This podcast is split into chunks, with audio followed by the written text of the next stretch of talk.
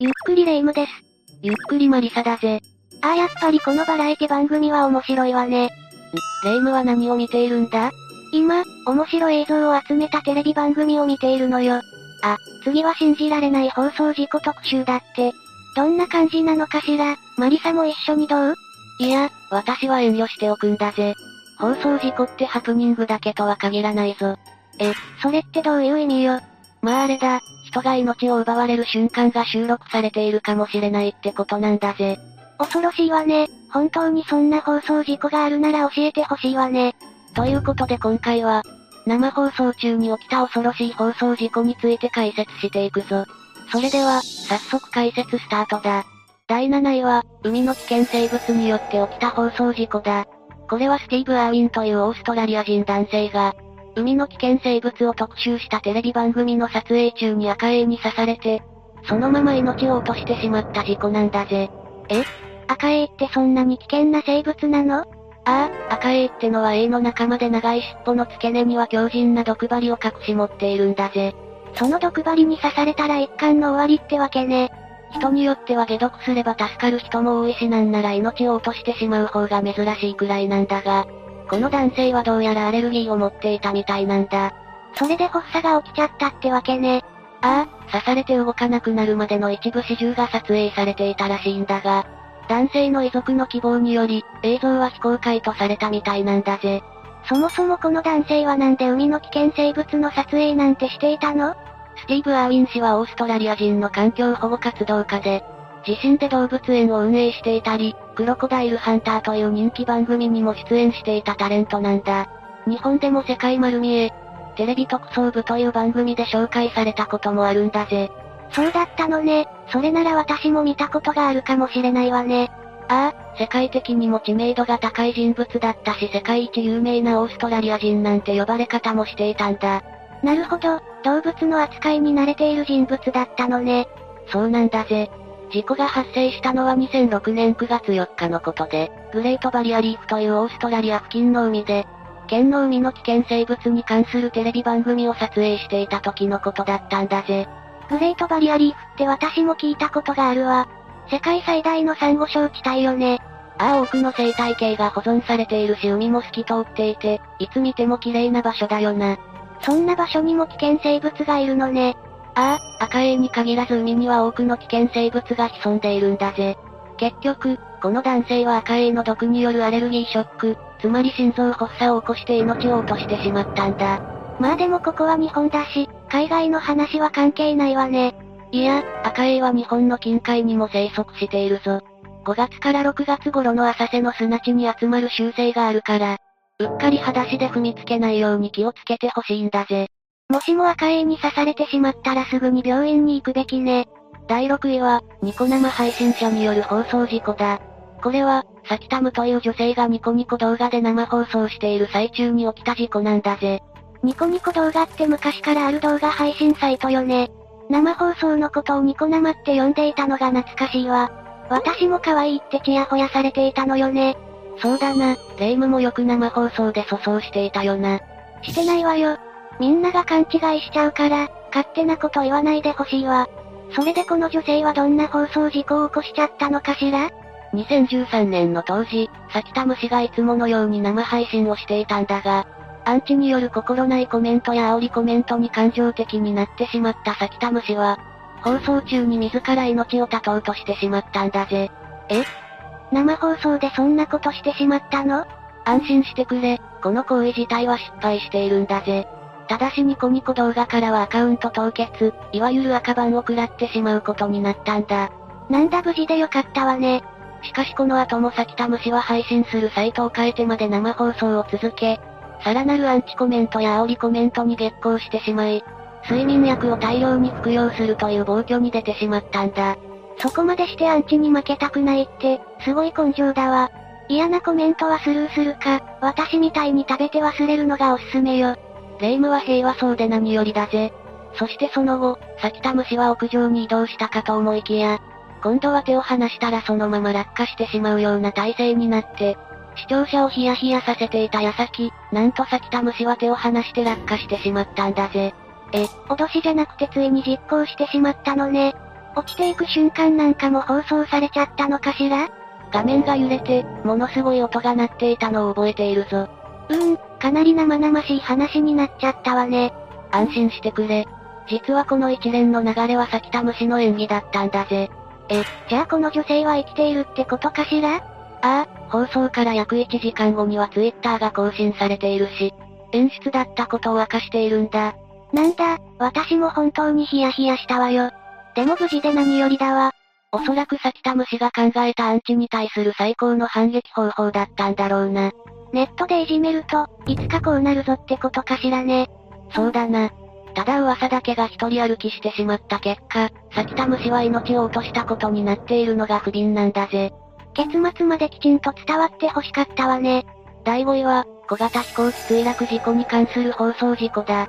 これは2015年7月26日に起きた墜落事故がニュースの生放送中に起きてしまった放送事故なんだぜ。墜落事故じゃなくて、その報道中に起きてしまったのね。ああ、そうなんだぜ。まずこの事故の経緯から説明していくぞ。パイロット1人と乗客5人の計6人を乗せた小型プロペラ機が、東京都にある調布飛行場を出発した矢先、ものの数十秒で調布市富士見町の民家に墜落してしまったんだ。え、出発から数十秒で墜落って、一体何が起きたのかしら？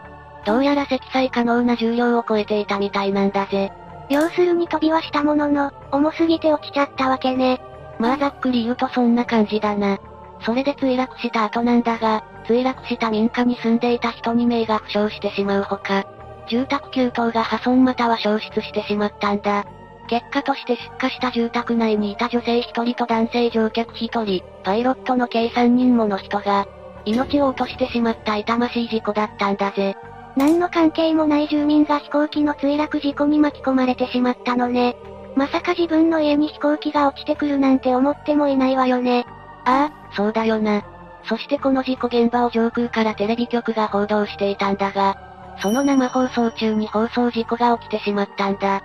まさか、その報道ヘリまで墜落してしまったとか？そんな漫画みたいな話じゃないんだぜ。実は報道中の画面内に人間の遺体が映り込んでしまったんだぜ。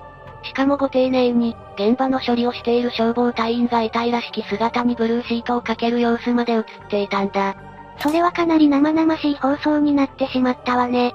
でも上空からの映像でよく気がついたわね。まあブルーシートが被せられちゃ、嫌でも気づくだろう。それに事故発生からそれほど時間も経っていなかったからな。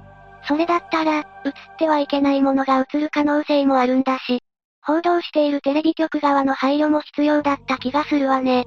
ちなみにこの管理会社は、その後どうなったのかしら？離陸前の重要確認を怠ったとして、業務上の過失を疑われて、書類送検されていたんだが、判決の結果、管理会社の社長は証拠不十分でパイロットはすでに他界してしまっていることから、どちらも不起訴となったんだ。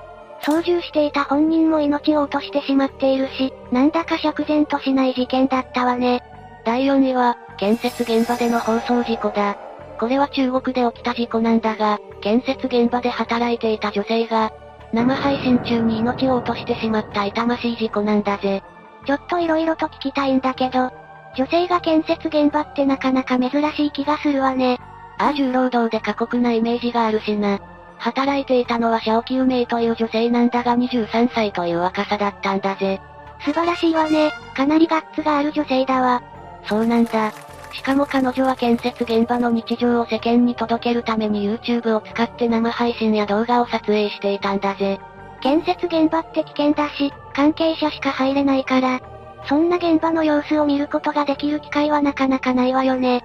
ああ、それもあってシャオキウメイ氏のフォロワーは10万人を超えていて大人気だったんだ。それに顔もかなり整っていて可愛らしかったんだぜ。それで放送事故っていうのはどういうことだったのかしら？生配信が行われていたのは、現場作業が終わって同僚も帰宅した夕方頃だったんだが、地上から約50メートルの高さにあるクレーンの操縦席に乗り込んで、スマホを片手に自撮りで生配信を始めたんだ。地上50メートルってちょっと想像がつかないけど、結構な高さよね、怖くないのかしら。まあ普段から現場で働いている女性だしな、この程度のことは慣れていたんだと思うぞ。事故が起きるのはここからで、彼女はなんとクレーンの操縦席を出て地上に繋がるはしごを降りようとしたんだ。うーん、まさかとは思うけど、そのまさかは的中していると思うぞ。はしごから降りている最中、手を滑らせてしまい、そのまま地上へと叩きつけられてしまったんだ。想像するだけで恐ろしいわね。でもちょっと待って、そうなると放送事故っていうのは、ああ、彼女は落下中も手にスマホを握りしめていたらしく、50メートルの高さから落下している様子が映し出されてしまったんだぜ。視聴していた人もゾッとしたでしょうね。もしこれがスマホを落としてしまった時の映像だったらよかったんだが、残念ながら、この事故で彼女は命を落としてしまったんだ。第3位は、オイルライターにまつわる放送事故だ。これは2015年10月4日に行われていた生配信中に、まさかの大火事を引き起こしてしまった放送事故なんだぜ。え、生配信中に火事ってどういうことなの？じゃあ順番に説明していくぞ。火事の原因となってしまったのは、ダースケさんという男性配信者だったんだ。ダースケ氏は事故が起きた放送中にオイルライターに興味を持ち、実際にオイルライターを使ってタバコを吸おうと考えたんだ。オイルライターって私、初めて聞いたけど、一体どういう道具なのかしら？オイルライターというのは付属のスティックをオイルに浸して、それをすりつけることで着火するという例えるならマッチのようなものなんだぜ。ダースケ氏は口にタバコを加えた状態で、慣れない手つきで懸命にマッチに火をつけようとしていたんだ。なんだかこの後の展開がわかる気がするわ。まあそう言わずに最後まで聞いてほしいんだぜ。ダースケ氏はやっとの思いで火を灯すことに成功したんだが、火が灯ったのはマッチじゃなくて本体の方だったんだ。ええー、完全に使い方を間違っているじゃないの。初めてのオイルライターだったしな。それでパニックになったダースケ氏はオイルライターを床に落としてしまったんだ。それで床に引火したということね。いや、違うんだ。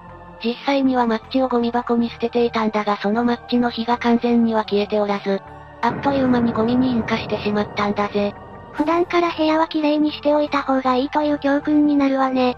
そして視聴者からのコメントで置かれている現状に気づいたんだが、もうその時点で時すでに遅しだったんだぜ。なんとか消火しようとペットボトルの水をかけてみるが少なすぎて足りず、部屋の隅に火種を動かすも、置かれていた段ボールに引火して、最終的には鍋に水を汲んできたものの、完全に手がつけられない状態になっていて、ダースケ氏は避難を選択したんだ。まあ途中の行動はさておき、命の危険を感じたから避難したのはナイス判断だと思うわ。それからというもの、熱でパソコンが破壊されるまで炎と煙に包まれてゆく部屋を、視聴者は見続けることになったんだぜ。それはたまたま視聴していた人もびっくりを通り越して唖然としていたでしょうね。そうだな、見ているだけでどうすることもできないしな。